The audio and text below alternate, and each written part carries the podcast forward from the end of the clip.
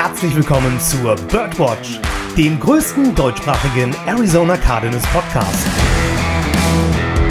Powered by eurer German Bird Gang.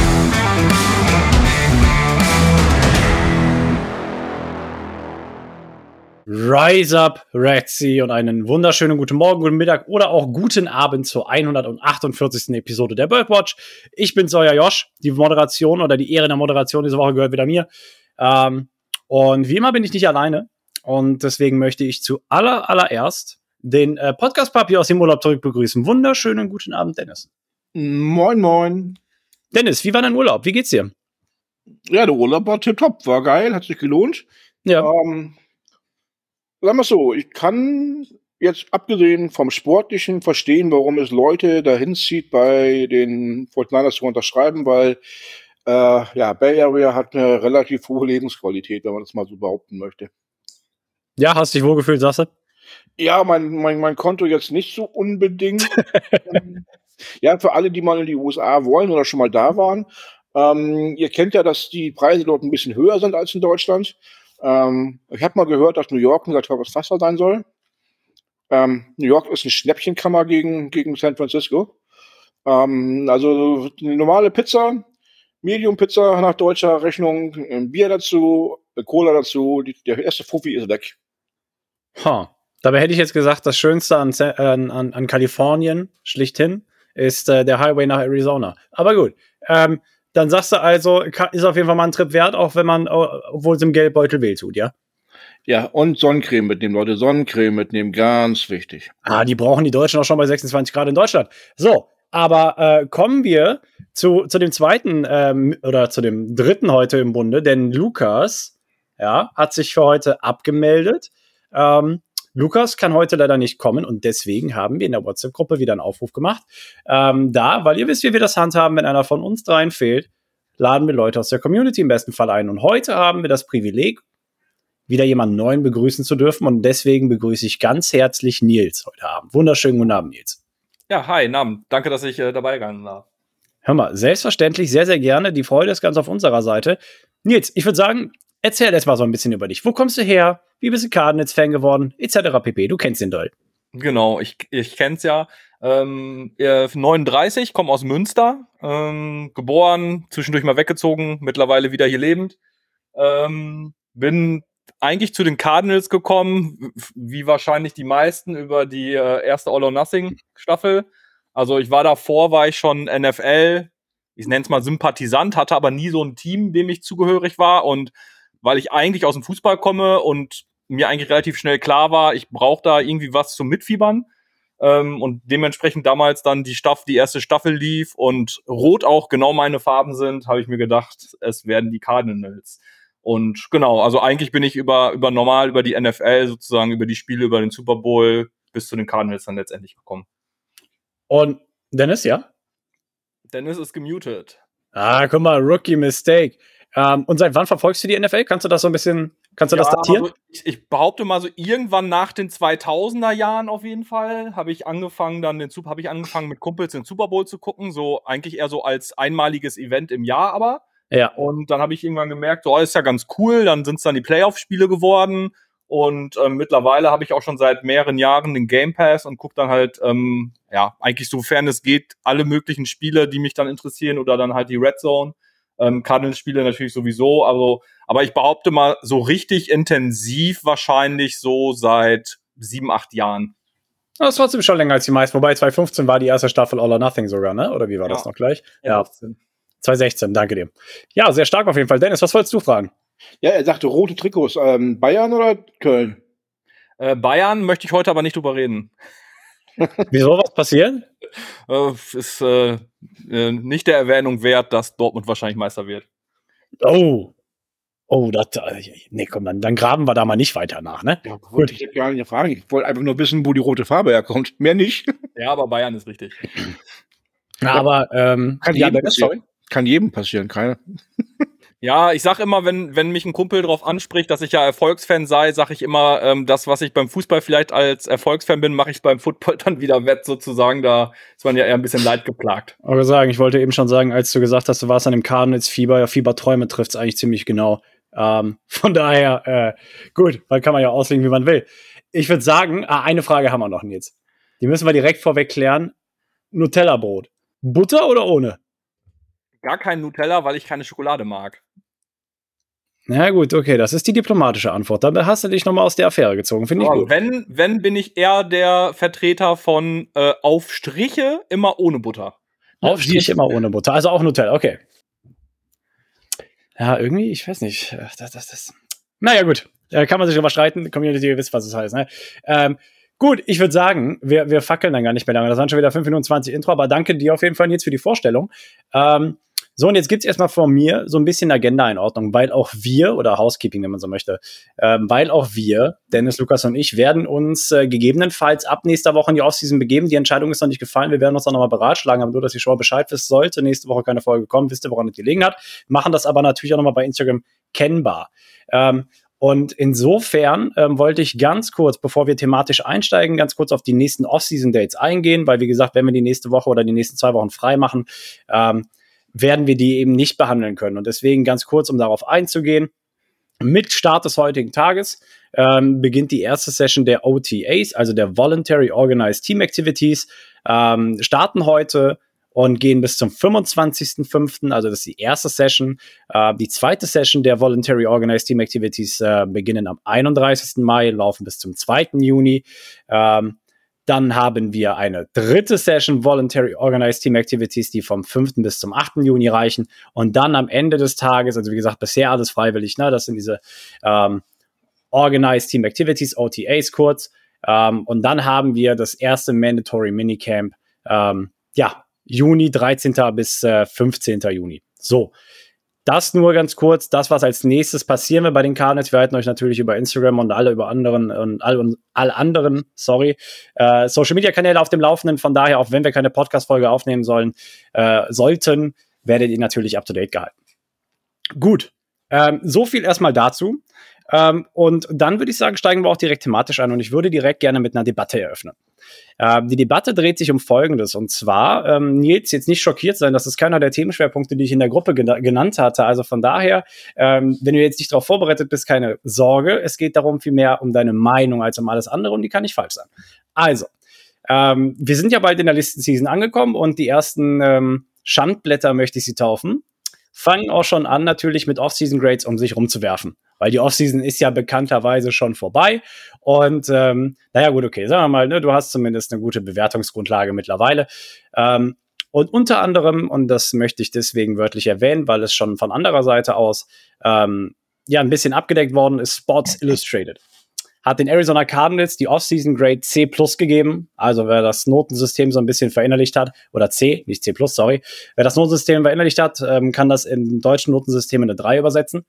Ähm, und äh, die Debatte, die ich eröffnen möchte, ist, was würdet ihr den Cardinals bisher als Offseason Grade geben und würdet ihr im Umkehrschluss eventuell mit dem entweder übereinstimmen, was Sports Illustrated sagt, oder halt eben nicht? Und Nils, Weiß nicht, ob du dir erst noch ein paar Gedanken machen möchtest oder ob du direkt aus den, aus den Kanonen Feuer geben willst. Aber ich sehe schon, du hast Bock. Genau. Bock habe ich immer. Ähm, ich wäre jetzt, glaube ich, nicht so kritisch, dass ich sagen würde, es ist ein, ein C oder ein C plus oder was auch immer.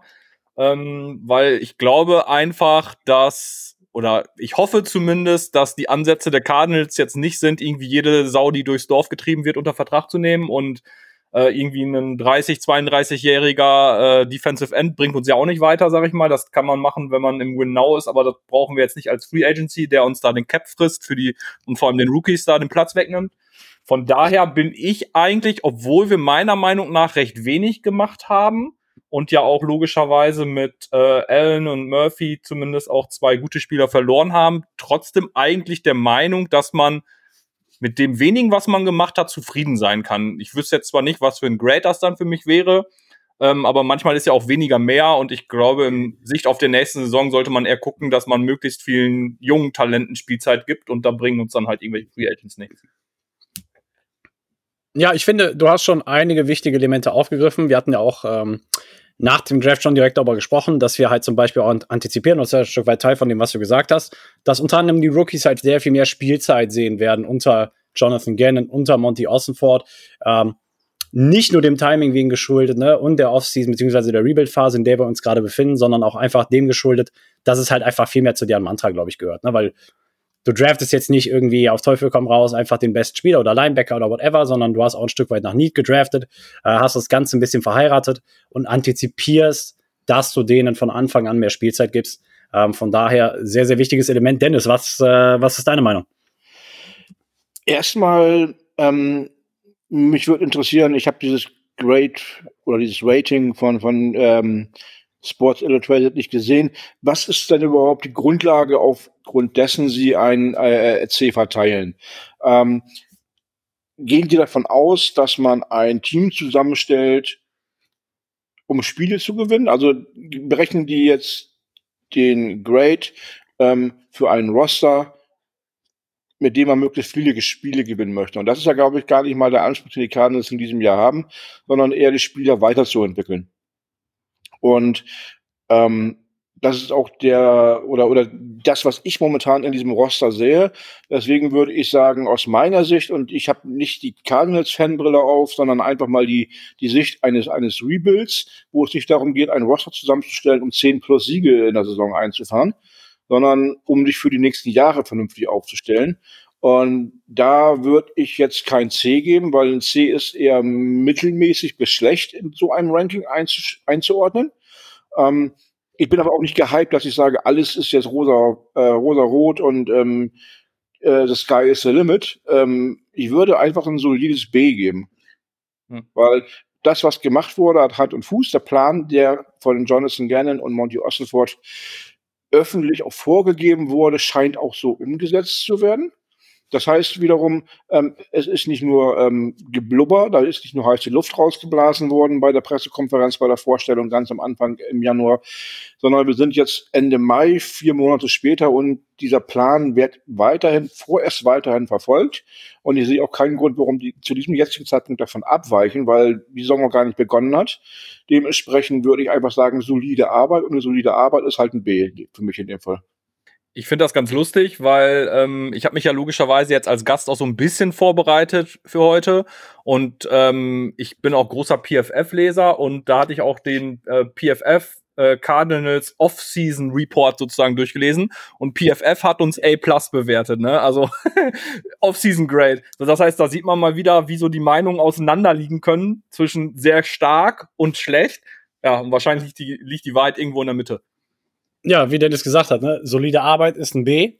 Ähm, aber, aber das ist, glaube ich, genau das. Ich meine, es kommt A, erstmal auf den Writer an, der so ein bisschen dahinter steckt. Ich glaube, weil, weil Meinungen sind am Ende halt subjektiv. Das, das, darum geht's bei Meinungen. Ähm, und am Ende hat jeder Writer seine eigene Überzeugung und seine eigene Meinung und vielleicht seine eigenen Bewertungsschemata. Du weißt ja nicht, ne, wonach hat jetzt PFF bewertet, wonach hat Sports Illustrated bewertet. Ähm, und äh, oder der Writer von Sports Illustrated oder die Writer von PFF, wenn man es genau nehmen möchte. Ähm, was aber zum Beispiel, und ich hatte eben schon gesagt, das wurde teilweise schon von unseren Counterparts in den USA podcastmäßig abgedeckt, war die Überzeugung, dass man nichts Besseres als C geben könnte. Und das sehe ich halt höchst kritisch, weil ich finde, man muss das Ganze halt in einem größeren Kontext sehen. Und wenn man Off-Season-Grades vergibt, dann muss man immer noch mal die Situation berücksichtigen, in der sich das Franchise gerade befindet. Natürlich konntest du jetzt nicht in der Phase, wo wir sind, ne, ihr habt es gesagt, nicht die, nicht die dicksten Signings machen, wir konnten nicht Zach Allen retain, wir konnten nicht Byron Murphy halten, etc. pp. Einfach weil wir gerade nicht dazu in der Lage sind. Einfach weil wir es nicht können. Und ähm, das halt eben der Situation geschuldet, in der wir uns befinden. Und das musst du halt berücksichtigen. Und wenn du halt aufgrund dann von solchen Beobachtungen die, die Grade verschmälerst, sage ich mal, oder degradierst, ist es halt ein, ein, Stück weit ungerechtfertigt, beziehungsweise solltest du ähm, das Ganze berücksichtigend halt, finde ich auch. Und äh, ich schließe mich da Dennis Formulierung an. Ich glaube nicht, dass ich biased bin oder sowas. Einfach, ähm, ja, also auch bereit seine höhere Note zu vergeben, einfach weil das, was Monty und Jonathan Gann bisher gemacht haben, einfach stringent ist. Ja, du hast eine klare Strategie, die fahren einen klaren Zug. Und ähm, das, das, das füllen die voll und ganz aus. Und von daher ähm, wäre ich sogar bereit zu sagen, das ist mehr als B. Das geht für mich schon Richtung A, Einfach weil, und wir hatten es öfter schon erwähnt, du diesen Plan halt einfach siehst. Alles, was bis jetzt gesagt worden ist von denen, hatte Hand und Fuß und wurde am Ende auch genauso durchgeführt. Na, du suchst Leute mit Charakter, etc. pp. all die ganzen Sachen. Ähm, und ja, also deswegen, Dennis. Ähm, also an der Stelle die Leute, die sagen, C ist ähm, richtig, beziehungsweise ähm, die Formulierung, wie sie dann ist, äh, man kann ja auf gar keinen Fall mehr als C geben. Ähm, dem möchte ich einfach nur die Frage stellen, was müssten die Cardinals dann machen, damit sie bei euch eine bessere Wertung bekommen?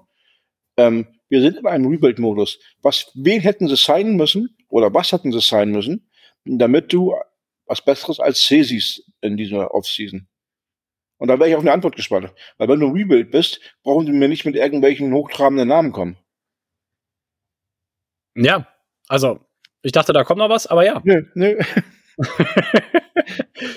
ja, aber so ist es ja. Ne? Also ich meine, wir haben es ausgebettelt und jeder weiß, wie so ein Rebuild in der NFL funktioniert und da muss halt einfach auch realistisch sein. Und A Plus ist vielleicht auch ein bisschen hochgesteckt, aber ey, herzlichen Dank an PFF an der Stelle.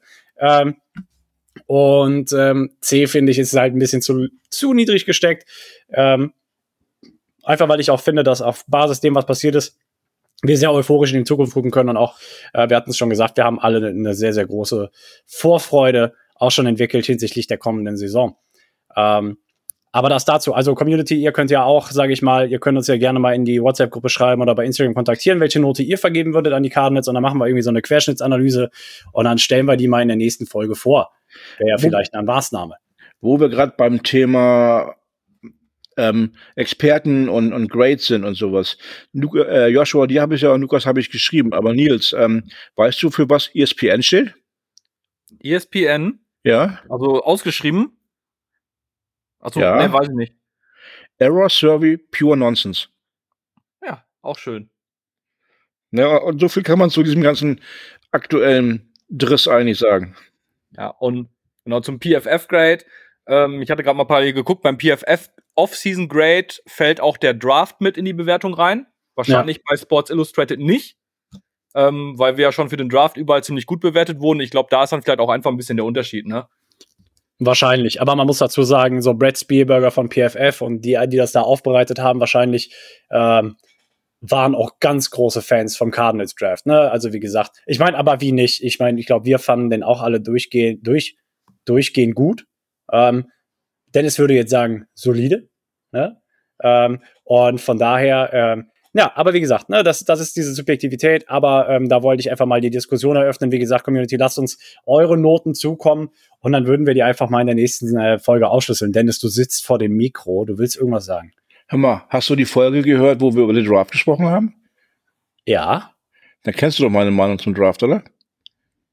Ausgezeichnet, überragend, Spitzenleistung. Aber besser als solide auf jeden Fall. Besser als solide auf jeden Fall, okay. Ähm, gut, also dann würde ich sagen, Leute, ähm, gehen, wir, gehen wir über in, in den nächsten Themenpunkt des heutigen Tages, nämlich, ähm, und der ist jetzt, den habe ich auch vorher kommuniziert, Nils, also nichts Überraschendes an dieser Stelle. Ähm, wir werden jetzt so ein bisschen, und damit auch Dennis die Chance kriegt, weil Dennis war ja letzte Woche im Urlaub, nochmal so ein bisschen was über den Schedule erläutern.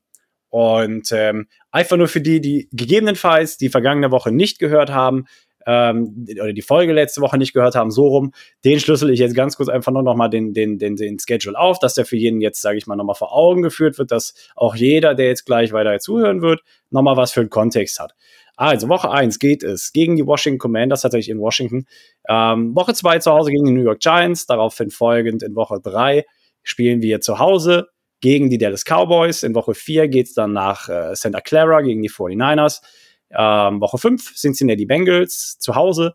Ähm, Woche 6 dann auswärts gegen die Los Angeles Rams, Woche 7 auswärts gegen die Seattle Seahawks, Woche 8 zu Hause gegen die Baltimore Ravens, Woche 9 auswärts gegen die Cleveland Browns, Woche 10 zu Hause gegen die Atlanta Falcons, Woche 11 gegen die Houston Texans in Texas ähm, oder in Houston eher. Äh, Woche 12 dann das zweite Spiel gegen die Los Angeles Rams, dieses Mal im State Farm Stadium. Woche 13 dann äh, gegen die Pittsburgh Steelers auswärts. Woche 14 haben wir die Bye Week. Ähm, Woche 15 dann das Rückspiel gegen die 49ers, das dann zu Hause. Ähm, Woche 16 in Chicago gegen Chicago, Woche 17 in Philadelphia gegen die Eagles und Woche 18 dann, ähm, ja, genau, gegen die Seattle Seahawks, das letzte Spiel der Saison.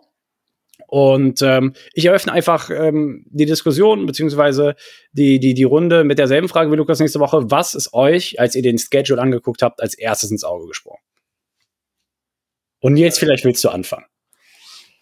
Äh, ja, ins, ins Auge gesprungen wüsste ich jetzt noch nicht mal. Natürlich ist mir ins Auge gesprungen, was sie auch schon in der WhatsApp-Gruppe gepostet hat. Und der Hashtag ist ja auch so ein bisschen über Twitter getrieben worden, dass wir halt äh, keine Primetime-Spiele haben sozusagen.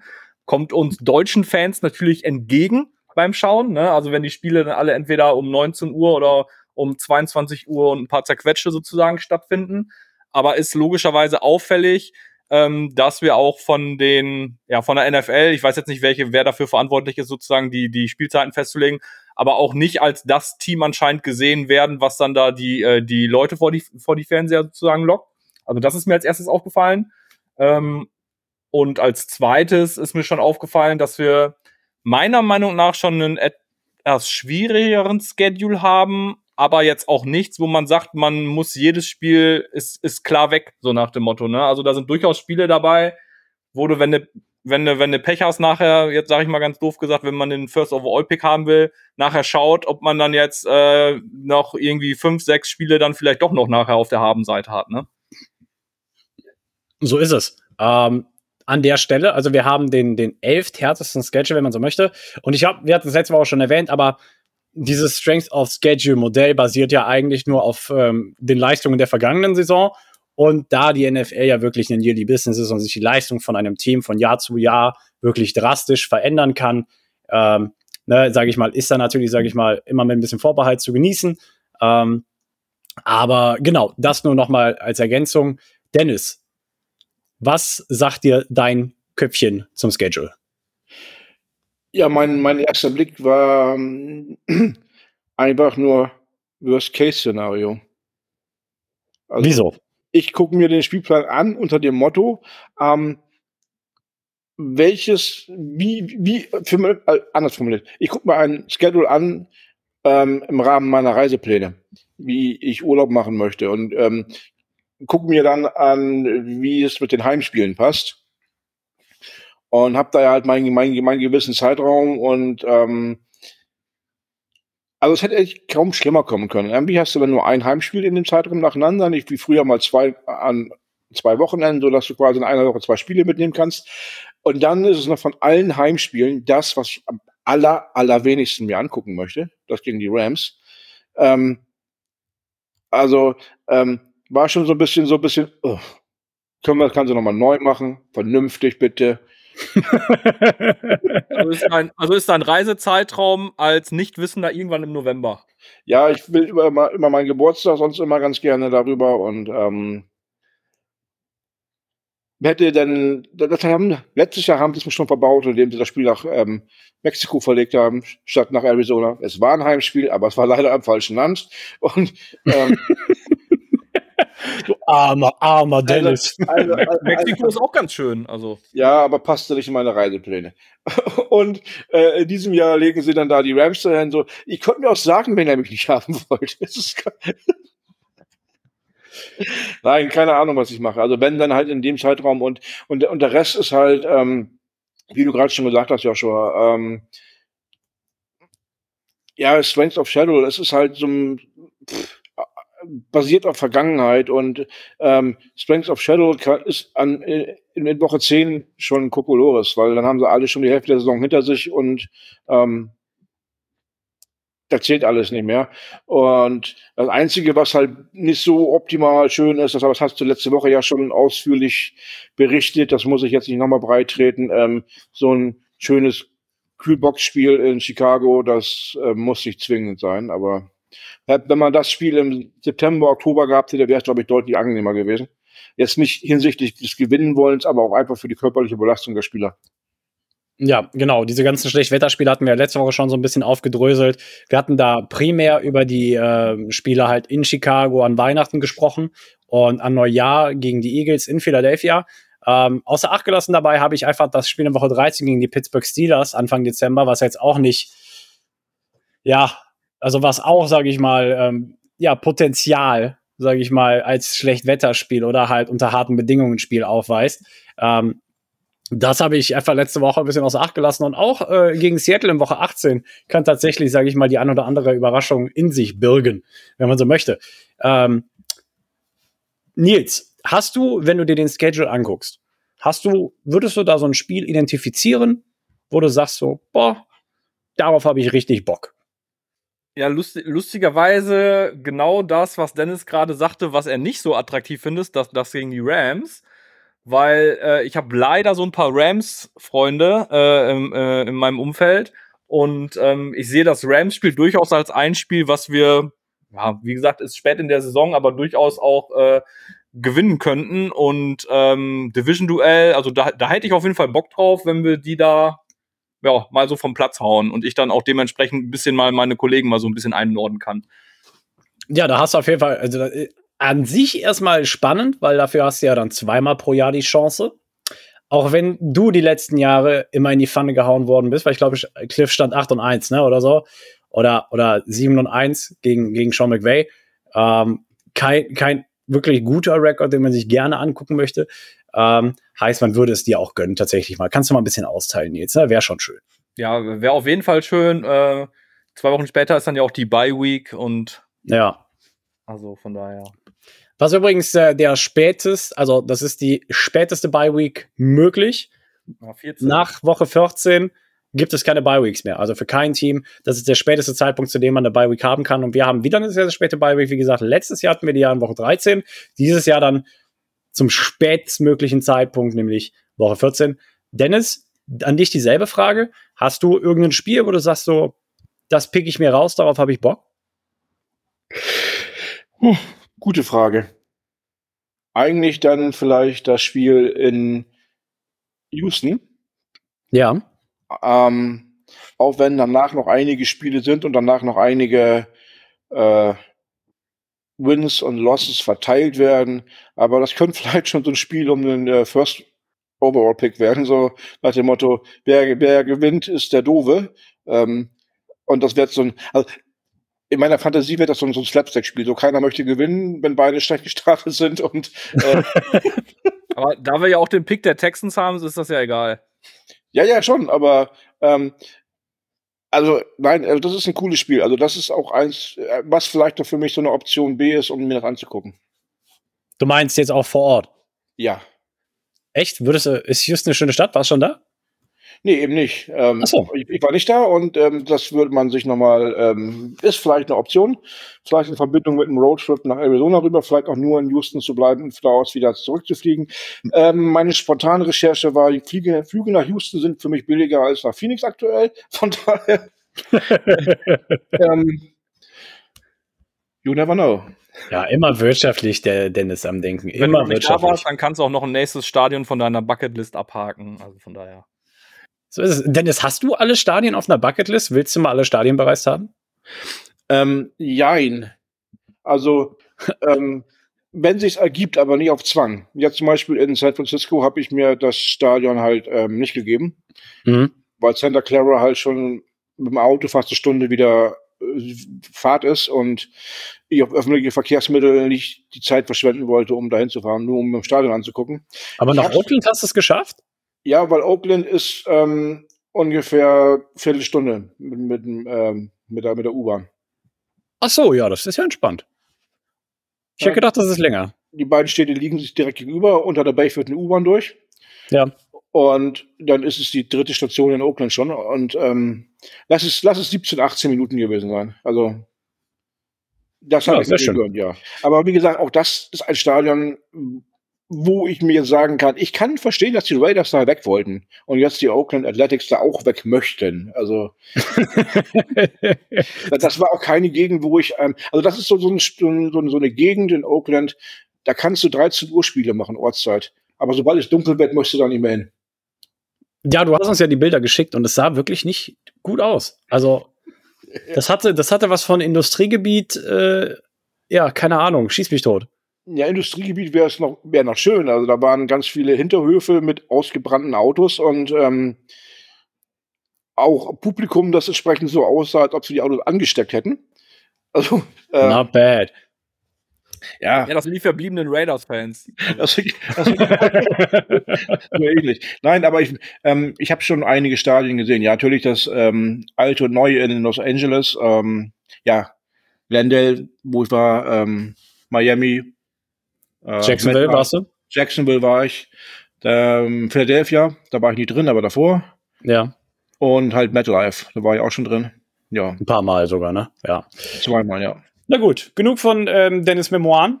Ähm, gehen wir, richten wir den Blick wieder so ein bisschen auf den Schedule und eine Beobachtung, die ich noch gemacht habe, war, ähm, also das wird direkt eine ganz schön ordentliche Belastungsprobe für den neuen Coaching-Staff. Und gerade mit Jonathan Gann als Defensive-Minded Head Coach und auch zum Beispiel Nick Rales ja jetzt, sage ich mal, ne, äh, der offensichtlich natürlich auch defensiven Background hat, als defensiven Koordinator jetzt. Ähm, früher ja Linebackers Coach bei, bei den Eagles gewesen. Ähm, Belastungsprobe insofern, als dass wir wirklich von Beginn an der Saison gegen Teams spielen, die wirklich eine der Schwächen bedienen, die die Cardinals notorisch unter Vance Joseph hatten. Und ich spiele dabei auf die absolut desolate Laufverteidigung hin. Ja, die, die Ability, das Run-Game zu stoppen, wenn man, wenn man das so möchte. Ähm, das Problem, das Vance Joseph wirklich begleitet hat, das hing dem wie Scheiße an den Hacken. Das haben wir nie in den Griff bekommen. In den vier Jahren, wo Vince Joseph Defensive Coordinator gewesen ist, war das jedes Jahr ein Problem. Die Cardinals waren jedes Jahr im Keller der Liga. Und jetzt mit einem Jonathan Gann, wie gesagt, mit dem defensiven Hintergrund und mit Nick Rallis natürlich auch als neuen defensiven Koordinator, wird es eine relativ, äh, wird, wird es für mich auf jeden Fall im Fokus stehen, wie die beiden das Run-Game handeln, denn wir spielen jetzt nicht irgendwelche Teams, sondern wir spielen tatsächlich wirklich Teams, die wirklich sehr, sehr stark ausgeprägte Running Games haben. Wir haben Woche 1 direkt die Commanders mit Brian Robinson und äh, Antonio Gibson zum Beispiel. New York Giants, Saquon Barkley, glaube ich, brauche ich nichts zu sagen. Äh, Dallas Cowboys mit, äh, ja, Ezekiel Elliott, na, ähm, hier, wie heißt nochmal der bessere von den beiden? Pollard. Pollard, Tony Pollard, Dankeschön, das alte Fantasy-Monster. Ähm, dann hast du Christian McCaffrey Woche 2, 49 sowieso, da läuft jeder, Debo Samuel, ne, also da, da Kyle Shanahan Offense sowieso, brauchen wir gar nicht drüber sprechen. Joe Mixon in Woche 5, dann haben wir die Rams, okay, können wir mal ganz kurz so ein bisschen an Akta legen. Ähm, die haben einfach keine O-Line, also auch kein Laufspiel. Ähm, dann hast du Kenneth Walker, und ähm, Zach Charbonnet meinetwegen noch und die haben ja noch einen Running Back gedraftet. Ähm, also von, also ich meine, Seattles Identität ist auch definiert sich auch sehr, sehr gut über das Run-Game. Dann in Woche 8 die Baltimore Ravens. Hört nicht auf. Dann Woche 9 die Cleveland Browns. Nick Chubb, Kareem Hunt. Überhaupt Cleveland Browns. Ich glaube, da ist das Mantra halt einfach Augen zu und durch. ja, dann hast du die Atlanta Falcons, die jetzt Brian Robinson haben und den, den Rookie aus dem letzten Jahr, Tyler Algier zum Beispiel der ja auch einfach unglaublich tougher Runner ist. Dann hast du Houston Texans, die haben Damian Pierce zum Beispiel. Hatten wir auch das ein oder andere Spiel in der Fantasy-Liga letztes Jahr gerettet. Ähm, dann hast du die Pittsburgh Steelers mit Najee Harris und so weiter und so weiter. Dann hast du Chicago Bears mit David Montgomery, Philadelphia Eagles, brauchen wir auch nicht drüber sprechen. Die haben jetzt auch noch DeAndre Swift. Und dann wieder Seattle Seahawks. Also in jedem Spiel diese Saison fast hast du eine Offense. Ich habe gleich fast wirklich alle 18 Spiele aufgezählt. Die wirklich sich zu großen Teilen über ihr Laufspiel definieren und auch wirklich, sage ich mal, Stars im Running Backfield haben, wo du wirklich sagst, ah gut, also defensiv musst du da schon solide für aufgestellt sein, dass du die nicht, sage ich mal, jedes Spiel über 100 Yards laufen lässt. Ähm, und das wird eine definitiv eine Belastungsprobe. Ich weiß nicht, wie ihr das seht, aber das ist, sage ich mal, mir noch ins Auge gefallen letzte Woche. Ja, also ist, ist mir nicht aufgefallen, aber du hast auf jeden Fall recht, wenn man sich den Schedule so dazu anguckt. Ähm, in Woche 15 kommt dann ja auch Christian McCaffrey zum Beispiel, ne? also nach der Bye Week, also da hört es dann ja wieder ja. nicht auf. Ähm, hast auf jeden Fall recht, aber vielleicht ist das halt auch eine Chance, um dann sozusagen halt diesen Malus mal so ein bisschen auszuarbeiten innerhalb der Saison, weil wenn, wenn man sich dann üben kann sozusagen, äh, dann jetzt sozusagen dann in der kommenden Saison. Ne? Also vielleicht kann man es auch eher positiv sehen, weil man eigentlich nichts erwartet, aber man jetzt genug Chancen hat, sich zu beweisen. Gerade vielleicht am Anfang, auch wenn unsere Defense öfter auf dem Feld stehen wird, wenn Kyler ausfällt oder so. Also, ja, müssen wir mal schauen. Ne? Das, das Ding ist, ähm, ich weigere mich so ein bisschen, das unter der Prämisse zu, zu, zu betrachten. Du hast recht, Joshua. Unsere Laufoffense war. Ich kann hier nicht alles sagen, was ich sagen möchte, weil ja, es ist ja. Es ist Laufverteidigung. Es, es meine ich doch. Ähm, aber die Laufverteidigung, trotzdem, die, ähm, also da kann man, also man kann ja nicht alles öffentlich sagen, das wird ja bei Spotify abgespielt und da sind dann auch vielleicht minderjährige Hörer bei und deswegen lassen wir das Ganze. Ähm, aber generell ist für mich das Blatt abgehakt, abgerissen, durchgestrichen und liegt im Mülleimer. Wir haben neues Coaching-Staff, einen neuen Head Coach, einen Defensive-Minded Head Coach. Wir haben neuen Defense Co Defensive Coordinator und wir haben großteils auch neues Personal. Ähm, jetzt von vornherein die alte Schwäche als äh, Benchmark zu nehmen, mache ich nicht. Ähm, vielleicht sagen wir an Woche zwei, drei, ja, die Schwächen sind die gleichen wie letztes Jahr. Vielleicht sagen wir nach Woche drei, vier auch, wow, ähm, über den Boden kommt keiner mehr bei uns durch. Oder es wirkt zumindest so. Ja, ähm, aber ähm, das jetzt als Benchmark zu nehmen, nö. Nee, äh, das war ja auch nur, um es in Kontext zu setzen. Das war einfach nur ein Element für meine Überleitung, Dennis. Ja. Aber, aber ich finde den Punkt richtig. Also, wie gesagt, du hast ein neues Coaching-Staff, du hast neues Personal. Ähm, aber, ne, also ich meine, die, die, also deswegen einfach nur Belastungsprobe insofern, als dass du wirklich keine Pause davon kriegst, dass du in jedem Spiel nächste Saison ein Team also auf ein Team triffst, so rum eher, ähm, das wirklich ein sehr, sehr gut ausgeprägtes Running Game hat. Also dass womit, du keine Woche frei bekommst davon. Womit ich äh, durchaus mitgehe mit deiner Aussage ist, dass es auf jeden Fall in der Saison ähm, das Run-Defense-Game der Cardinals unter Proof steht. Also es wird auf jeden Fall getestet werden, was das neue Scheme ergibt. Und wir werden dann wahrscheinlich relativ zügig nach ein paar Wochen feststellen können, ob das, äh, was jetzt anders gemacht wird, besser gemacht wird oder ob es genauso nicht so gut wird. Ja, wir werden ähm, den Schedule im Laufe der, der Sommerpause, möchte man sagen, und der Vorbereitung auf die Saison natürlich noch das eine oder andere Mal erwähnen, auch ein paar Storylines aufarbeiten. Ähm, wir könnten jetzt auch schon eine Way Too Early Score Prediction abgeben. Wir hatten letzte Woche, vielleicht würde ich nicht Game für Game durchgehen, aber ähm, da wir jetzt letzte Woche auch ähm, gemacht hatten, würde ich euch auch einfach ganz kurz dazu bitten, was meint ihr, wie viele, also was ist der Rekord am Ende des Tages für die Arizona Cardinals, jetzt nicht Spiel für Spiel, sondern so overall, also wie viele Siege, wie viele Niederlagen antizipiert ihr? Fang an, Nils. Ich, vier Siege, vier bis fünf. Ja, also ja, ich tippe mal vier Siege, also dementsprechend dann 13 Niederlagen. Okay, okay, und Dennis? Habe ich, das hätte ich den Vortrag doch nicht lassen sollen. Ich wollte genau das Gleiche sagen. Komm, dann mache ich, ich, ich schließe mich jetzt nicht an. Ich sage jetzt drei, drei, drei und 14. Drei und 14. Ich glaube, damit hätten wir auch den schlechtesten Rekord der Liga. Bin ich mir relativ sicher. Ja, also wir hatten ja letzte Woche, ähm, wer war noch mal zu Gast? Kann, kann, wer war denn noch mal letzte Woche zu Gast? Ist ja nicht auch Dennis? Dennis, ja, stimmt. Danke. Danke dir, Nils. Äh, ich habe den Namen kurz verschwitzt. Ähm, Dennis war ja ein bisschen optimistischer letzte Woche. Ähm, Dennis hat ja so ein bisschen darüber argumentiert, so von wegen, ne, die Cardinals hätten das Überraschungsmoment. Ähm, und ähm, einige Spieler auf dem Schedule, die tatsächlich vielleicht momentan noch in Niederlage eingestuft werden. Und ähm, es werden derzeit alle Spiele als Niederlagen eingestuft für die Cardinals. Ich glaube, ähm, bei BetMGM, bei den ganzen Sportbüchern, da sind wir in jedem Spiel Underdogs zumindest. Ähm, ja, hat so ein bisschen darüber argumentiert, dass das Überraschungsmomentum uns so ein bisschen dabei helfen wird, so ein paar, das eine oder andere Spiel mehr zu gewinnen. Und er ist ja, glaube ich, am Ende mit 8 und 9 gegangen. Ähm, von daher, äh, das auf jeden Fall optimistischere Ansichten, aber heute sind wir hier durchringend 4 und 13. Ich war letzte Woche auch, glaube ich, bei 4 und 13 oder war ich bei 5 und 12? Ich weiß es nicht mehr so genau, aber bei mir geht es auf jeden Fall in dieselbe Richtung. Ähm, gut, aber Dennis, dann möchte ich doch das, was du gerade eben gesagt hast, ein bisschen als Überleitung in das letzte Themenfeld des heutigen Tages schon benutzen. Ja, ihr merkt schon, heute wird es wird eine kürzere Folge als sonst. Wir werden heute wahrscheinlich auch nicht über die Stunde hinausgehen. Ähm, das letzte Thema, das wir heute behandeln wollten, waren so ein bisschen jetzt nach dem Draft auch so ein bisschen sukzessive und da wir jetzt auch das 90-Mann-Roster gefüllt haben, ist, wir haben derzeit 90 Spieler auf unserem Roster sitzen.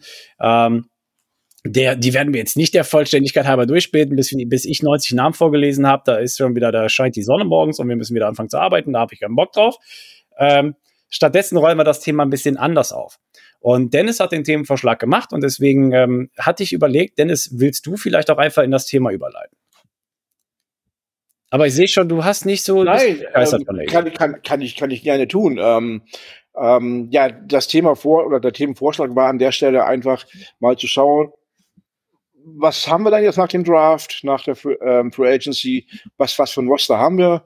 Ähm, ohne jetzt auf die Anzahl der Spieler, ob es jetzt 75, 90 oder 123 sind, weiß ich nicht, gezählt habe ich es auch nicht, ähm, darauf einzugehen, aber einfach mal zu gucken, wo stehen wir denn jetzt und welche Free Agents wären dann noch verfügbar, wen, wen, wen könnte man vielleicht noch dazu holen. Ähm, Nils wird gleich einen Namen raushauen, glaube ich. Das hatten wir im Vorgespräch schon mal, den wir auf keinen Fall holen sollten, meiner Meinung nach. Seiner, seiner Meinung nach auch nicht. das kann ich, glaube ich, schon mal vorwegnehmen. Ähm, aber einfach mal so ein paar, mal, mal so ein bisschen Name-Dropping zu machen oder einfach eine Position-Dropping. Wo, wo sehen wir uns jetzt und wo sollten wir noch zulegen. Ob jetzt in der Spitze oder in der Breite, sei mal dahingestellt.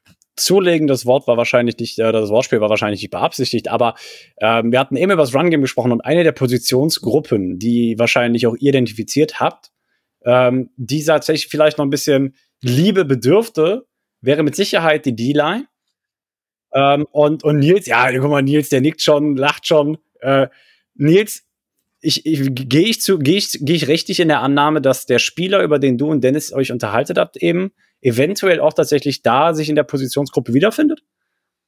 Ähm, ja, zumindest, also nicht in der Interior Defensive Line, aber schon in der D-Line, ja. Okay, ja, dann, dann hau doch einfach mal raus. Genau, also ich sehe es genauso. Ähm, da ist der größte Bedarf. Da haben wir unseren besten Spieler mit Allen sozusagen verloren und die Spieler, die da sind, die sind bestenfalls Durchschnitt, also zu großen Teil behaupte ich mal. Mhm. Ähm, die Sau, die so durchs Dorf getrieben wurde, äh, war da äh, Jadavian Clowney, wo ich aber auch schon direkt gesagt hatte und wie gesagt, da haben wir uns kurz drüber unterhalten, bevor wir aufgenommen haben. Das ist halt ein Spieler, der bringt uns null weiter. Ne? Also warum sollen wir da jetzt einen knapp über 30-Jährigen sozusagen holen? Ähm, der da jetzt dann irgendwelchen Rookies sozusagen den Platz blockiert. Also es macht relativ wenig Sinn. Ähm, genau, das war da der Spieler, der da jetzt so ein bisschen gerüchtet wurde, nenne ich es mal. Und wenn man allgemein bei den Free Agents guckt, ja, das sind halt meistens alles so ältere Spieler, ne? Die helfen uns jetzt bedingt weiter, deswegen waren wir wahrscheinlich auch eher so ein bisschen zurückhaltender. Ja, äh, um allen ganz kurz vor Augen zu führen, wie der Positionsraum bei uns derzeit aussieht. Also wir haben an Defensive Tackle ähm, gerade auf dem Roster Dante Stills, den, den Rookie Draft Pick, ähm, Carlos Watkins, äh, Jacob Slade. Ähm, dann haben wir Richard Lawrence, Licky Foto, die Namen werden den meisten was sagen. Julian Davenport, Kevin Strong, den haben wir früh in der Free Agency schon verpflichtet gehabt. Ben Still, ähm, Jonathan Ledbetter, der Name sagt den meisten auch schon was, ist ein bekanntes Gesicht bei den Arizona Cardinals. AJ Collier, äh, der, der former First Round Pick der Seattle Seahawks, den wir unter Vertrag genommen haben für einen Anjahresvertrag. Und noch Eric Banks. Und das schließt auch schon den Raum Defensive Ends und Defensive Tackle ab. Ähm, und wenn man berücksichtigt, dass zum Beispiel Personalien wie Richard Lawrence und Legi Foto jetzt nicht, sage ich mal, die reliabelsten Spieler gewesen sind, im Sinne von, die hatten Verletzungen, waren immer sehr limitiert. Vor allem Richard Lawrence noch mal ein bisschen mehr als Legi Foto.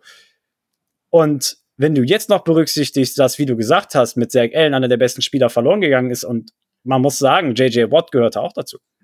Wir haben ihn zwar nicht verloren, wir haben ihn in die Rente verloren, wenn du so willst. Ne? Ähm, bringt sich jetzt im Fußball ein, tolle Kiste. Ähm, aber die Cardinals hatte letztes Jahr 36 Sacks, 18 davon gehörten Zach Allen und JJ Watt. Und die nächsten Sack-Leader waren MyJ Sanders und Cam Thomas.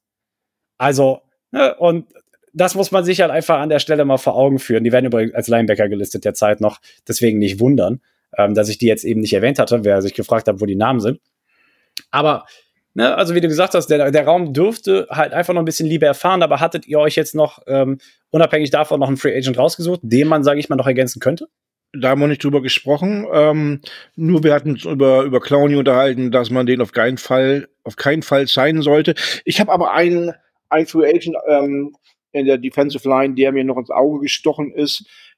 Ähm, generell würde ich sagen, kein keinen über 30-Jährigen holen, der viel Geld haben möchte und den Anspruch hat, ähm, immer Starter zu sein und irgendwie 90 Prozent des Snaps zu sehen, um das den Luke jetzt nicht wegzunehmen. Aber mhm. es gibt einen True Agent, der war schon mal in Arizona. Der könnte auch relativ günstig sein der ist vom Charakter her, wie man so mitbekommen hat, auch gut und könnte als Mentor fungieren. Corey Peters. Nochmal wieder ein Jahr reinschmeißen. Ja. Ähm, bei ihm natürlich die Frage, wie ist das mit seinen Verletzungen auch tatsächlich? Ne? Ich meine, ähm, war ja auch die letzten Jahre verletzungsgeplagt und ähm, aber, aber Corey Peters natürlich, sage ich mal, Cardinals Urgestein, wenn du ja so möchtest. Ähm, und Verletzungen, Verletzungen ja, aber ähm, es ist auch keiner, der, der wirklich sagt, er will 90 Prozent der Snaps spielen, ne? Definitiv nicht. Auch in der Zeit, bei der, wo er bei den Cardinals gewesen ist, war er ja schon nur Rotational Player. Na? Und so einen an den Jungen an die Seite stellen und sagen, der kann denen noch ein bisschen was beibringen. Und ich glaube, der ist auch der Typ, der das ähm, kann. Also nicht jeder kann halt ein, tu äh, Mentor sein. Aber ich glaube, ja. das kann ein Mentor sein für junge Spieler. Das denke ich auch, definitiv. Hat er ja auch schon bewiesen mit Richard Lawrence und Lecky Futu, als er bei uns gespielt hat. Ne? Hat die so ein bisschen unter seine Fittiche genommen und äh, einfach da durchgeführt. Ne? Und dann kam später noch JJ Watt dazu und dann äh, war der, war, war quasi der Schulungsraum für die, für die D-Line, sage ich mal, komplett. Ähm, aber gefällt mir auf jeden Fall Corey Peters. Die Idee würde mir sehr gefallen. Hat auch so ein, würde auch Lukas gefallen an der Stelle, glaube ich, weil Lukas ist ja der Romantiker unter uns. ähm, von daher, äh, das hätte natürlich eine gewisse Football-Romantik, wenn man den nochmal zurückholen könnte. Ähm, ich meine, im letzten Vertrag mit den Arizona Cardinals hat er auch gerade mal zwei Millionen gemacht. Ähm, oder 1,8, glaube ich, wenn ich es genau ja, bestimmen müsste. Irgendwas sowas so, in dem Dreh. Sowas in dem Dreh habe ich auch noch im Kopf. Aber deswegen auch meine Aussage, ähm, dass er wahrscheinlich nicht übermäßig viel Geld äh, verschlingen werden würde. Ja, finde ich, finde ich sehr gut die Idee. Nils, hattest du auch noch einen auf dem Radar?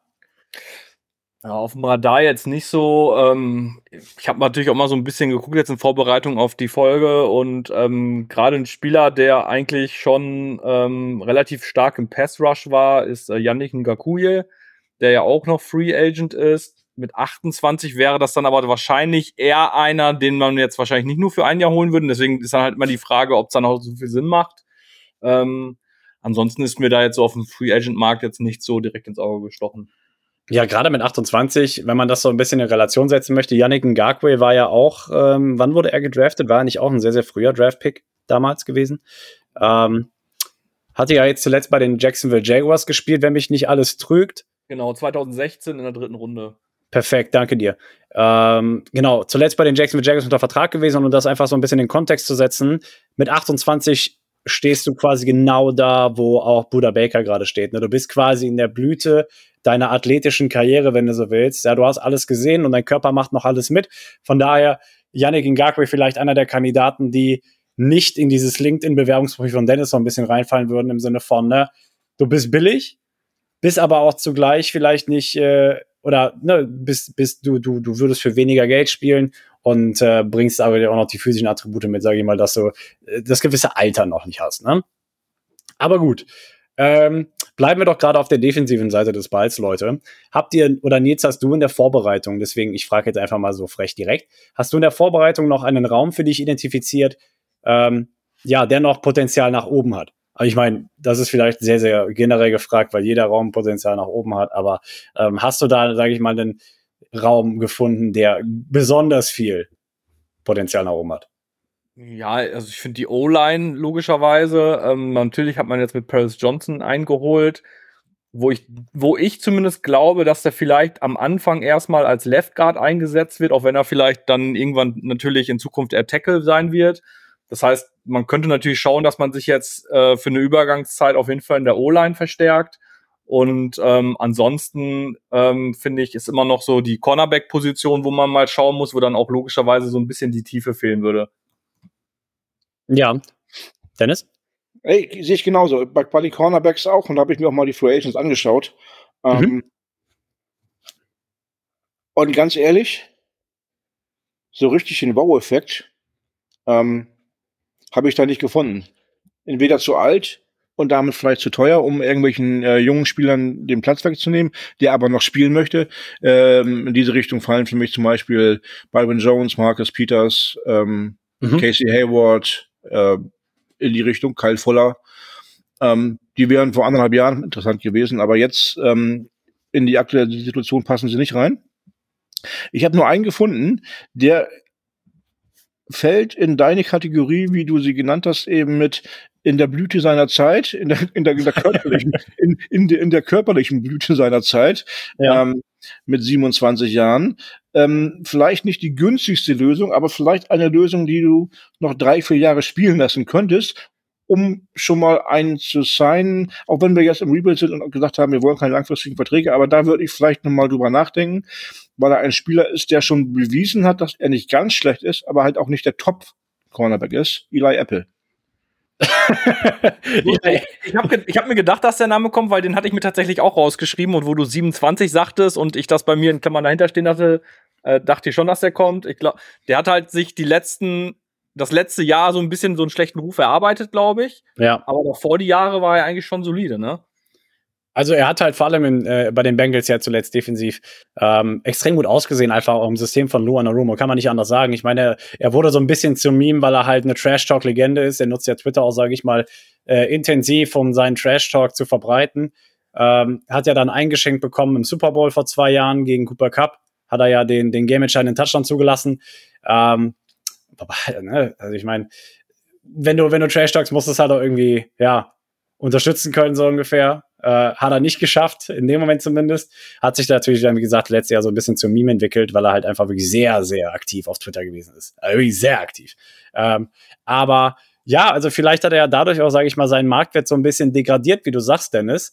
Ähm, dann aber wiederum musst du dich fragen, ob er charaktertechnisch, sage ich mal, in dieses äh, Schemata von Jonathan Gann und Monty Ossenford fallen würde. Das können wir wahrscheinlich niemals beantworten, aber ähm, ist eine Frage, die man bei Eli Apple stellen könnte, ja, durchaus. Ähm, aber da traue ich den Jungs zu, dass sie das halt ähm, herausfinden und ähm, ich glaube, wenn die, wenn die mit dem mal eine Stunde im Raum gesessen haben beim Kaffee, dann wissen sie, ob der taugt oder ob der nicht taugt. Ja, denke ich auch. Äh, ganz kurz, um auch das nochmal in Kontext zu setzen, der Cornerback-Raum de facto oder der Zeit sieht aus. Ähm, ich fange mal mit den, mit den gesetzten Namen erstmal an. Wir haben äh, Marco Wilson, dürfte jedem in einem Begriff sein. Äh, Antonio Hamilton ist noch auf dem Roster. Äh, Keetrell Clark, unser Draft-Pick. Ähm, Christian Matthew, unser Seventh Rounder letztes Jahr. Dennis, du hebst den Finger. Ja, ich wollte nur sagen, hab die Uhr im Blick. Ich habe die Uhr im Blick, keine Panik. Ähm, Garrett Williams natürlich, unser diesjähriger Draftpick. Äh, Quavian White haben wir als Cornerback gerade auf dem Roster. Kendall Brooks, äh, Nate Hurston und äh, Rashad Fenton ist vielleicht den meisten noch ein Begriff. Er hat zuletzt auch, oder das heißt, hat er mit den Chiefs einen Ring gewonnen? Ja, hat er, glaube ich, vor zwei, ja, doch, er hat auf jeden Fall mit den Schießenringen gewonnen. In welchem Jahr oder in welchen Jahren, weiß ich jetzt gerade nicht auswendig, aber er auf jeden Fall von den Chiefs halt eben Free Agent geworden und dann rüber gewechselt. Und wir hatten davor ganz kurz über die O-Line gesprochen. Guardmäßig haben wir den, also wir haben ja die O-Line eigentlich geflutet in der Offseason, genauso wie den Linebacker-Raum. Ähm, wir hatten ja schon drüber gesprochen ähm, in den Folgen zuvor das war auf jeden Fall eine der Positionen tatsächlich auch, denen äh, Jonathan Gannon und Monty Ossenford sehr, sehr viel Aufmerksamkeit haben zukommen lassen, wo aber natürlich immer noch sehr, sehr viel Luft nach oben ist, wie von Nils richtig erwähnt worden ist. Gut, ich würde sagen, mit ein bisschen Blick auf die Zeit, ähm, Nils, legen wir das thematische ad acta und widmen wir nochmal die letzten paar Minuten deiner Persönlichkeit. Ja, jetzt äh, äh, kommt nämlich die Frage aller Fragen. Was für ein Typ Autofahrer bist du? Also was, als was würdest du dich klassifizieren? Gibt es irgendwelche Stufen, in denen ich mich einordnen kann oder muss ich das jetzt selber beschreiben? Na, du kannst der ruhige, mit Kontenance fahrende Fahrer sein. Du kannst aber natürlich auch der, der Road Rage Boss sein, sage ich mal, der dann auch mal gern Lichthupe gibt und äh, rechts mit äh, 30 Sachen mehr überholt oder so. Also, ja, also Lichthupe mit dem Polo wird schwer. Und noch eine Polo, ja. Ja, ähm, ich bin auch eigentlich, also ich bin schon der Typ Schnellfahrer, aber definitiv nicht der Typ Drängler. Also das definitiv nicht. Ja. Aber ich fahre schon gerne schnell und wenn ich irgendwie in Urlaub fahre, dann bin ich auch eher der Typ 180 kmh Tempomat rein. Ne? Der Polo schafft nämlich auch nur 190. ähm, äh, sozusagen sich dann einfach treiben lassen. Aber ich bin definitiv nicht der irgendwie 100 kmh rechte Spur hinterm LKW herfahrer. Ja. Aber äh, da ich Drängler wie die Pest hasse, äh, bin ich definitiv auch keiner, sondern fahre da eher schon besonnen, aber schon durchaus schnell. Das ist, äh, das ist auf jeden Fall schön zu hören. Nehmt euch alle ein Vorbild. Ja? Verkörper nicht das, was du nicht selber erfahren möchtest, ungefähr. Ja? Ähm, aber sehr schön. Also ich meine, mit dem Polo Vollgas geben macht auch bestimmt richtig Spaß, oder? Ich meine, ja, der liegt gut. Halt den größten Polo dann auch, also schon den mit DSG und der TDI und mit Highline-Innenausstattung. Das war so damals so ein bisschen der Kompromiss. So, wenn dann Kleinwagen, dann aber auch alles, so nach dem Motto. Ja. Ähm, nö, also macht schon Spaß auf jeden Fall. Sehr, sehr schön. Sehr, sehr schön. Nils, hast du noch eine Frage, die du uns stellen möchtest? Ähm, jetzt so eine ganz große Frage eigentlich nicht. Wir haben jetzt gerade schon so ein bisschen über die Roster geredet. Ähm, und es wird ja auch immer spekuliert, so over-under, was schaffen die Cardinals an Siegen? Mich würde mal so ein bisschen interessieren, vielleicht dann auch eine Frage an die Community. Ähm, over-under, wann ist der Return-Zeitpunkt von Kyler Murray, wenn überhaupt? Over, Under, weiß ich nicht. Was, was haben wir jetzt? By Week 14? Ist wahrscheinlich ja. schon ein bisschen spät. Wenn die früher wäre, hätte ich die By Week jetzt als Over, Under genommen. So, wenn man mal Woche 9 nimmt, ist so Mitte der Saison. Früher oder später? Ich meine, das war letzte Woche auch schon mal kurz Thema gewesen, oder? Ich bin mir nicht mehr ganz sicher. Ja, ich habe zumindest angerissen, dass man halt nicht weiß, äh, wie lange er ausfällt und wann er wiederkommt und dass man ihn ja quasi in so einem, ja, in Anführungsstrichen verschenkten Jahr nicht verheizen will, ja. Ähm, da, da spielt auf jeden Fall sehr, sehr viele Komponenten mit rein. Ähm, realistisch gesehen, glaube ich, hatte ich letzte Woche gesagt, dass es halt Woche 4 sein könnte, wenn man so ein bisschen die, die Timeline so ein bisschen berücksichtigt. Für ein Kreuzbandriss hast du, ja, sag ich mal, eine Durchschnittsdauer Rehab-Dauer von neun Monaten. Das heißt, es würde ziemlich genau mit Woche vier korrelieren. Ähm, aber dafür spielt natürlich noch sehr viel mehr rein. Also Over-Under vielleicht Woche neun, würde ich jetzt mal sagen, Woche zehn. Andererseits vielleicht auch erst nach der Bye-Week, sehr schwer zu sagen. Aber wie du gesagt hast, auch gerne Frage an die Community. Lasst uns auch das gerne mal wissen. Oder eröffnet irgendeine Debatte in irgendeiner WhatsApp-Gruppe. Jetzt, wo ich dabei bin, gebe ich mir den Schwank halt auch immer gern. So. Dennis? Ich sag's dir, wie es ist. Ich wollte auch noch meine 50 Cent dazu geben. Ich fasse mich kurz. Ähm, der Kollege Tune macht seine Sache so gut, dass die Cardinals keinen, kein Need haben, äh, Kyler zu rushen in der, seiner Genesungsphase. Ähm, wir werden in dieser Saison in Week 18 wiedersehen. Ja. Um ihm einfach das letzte Spiel zu geben, um ihn nochmal auf dem Platz zu sehen. Aber ansonsten hat Kyler genügend Zeit, sich auszukurieren, weil man das, was man möchte, mit äh, Tune erledigt und Kyler kommt in Woche 18 so als Goodie einmal noch auch zum Einsatz. Sehr, sehr schön, Dennis. Danke dir für dieses Schlussplädoyer. Ich glaube, damit beenden wir die Folge. Ähm, auch noch mal ein bisschen mehr Kontroverse. Nils, dir vielen, vielen lieben Dank dafür, dass du dir die Zeit genommen hast. Ich hoffe, es hat dir Spaß gemacht. Ja, auf jeden Fall und vielen Dank für die Einladung. Sehr, sehr gerne. Dennis, schön, dass du wieder aus dem Urlaub da bist. Schön, dass wir dich wohl bald zurückhaben. Dir auch einen schönen Abend. Danke, euch auch. Und Bird Gang, wir hören uns nächste Woche wieder, wenn es heißt Rise Up Red Sea. Das war's für heute mit der Birdwatch dem größten deutschsprachigen Arizona Cardinals Podcast. Powered bei eurer German Bird Gang. Präsentiert von den Hosts Joshua Freitag und Lukas Frerk.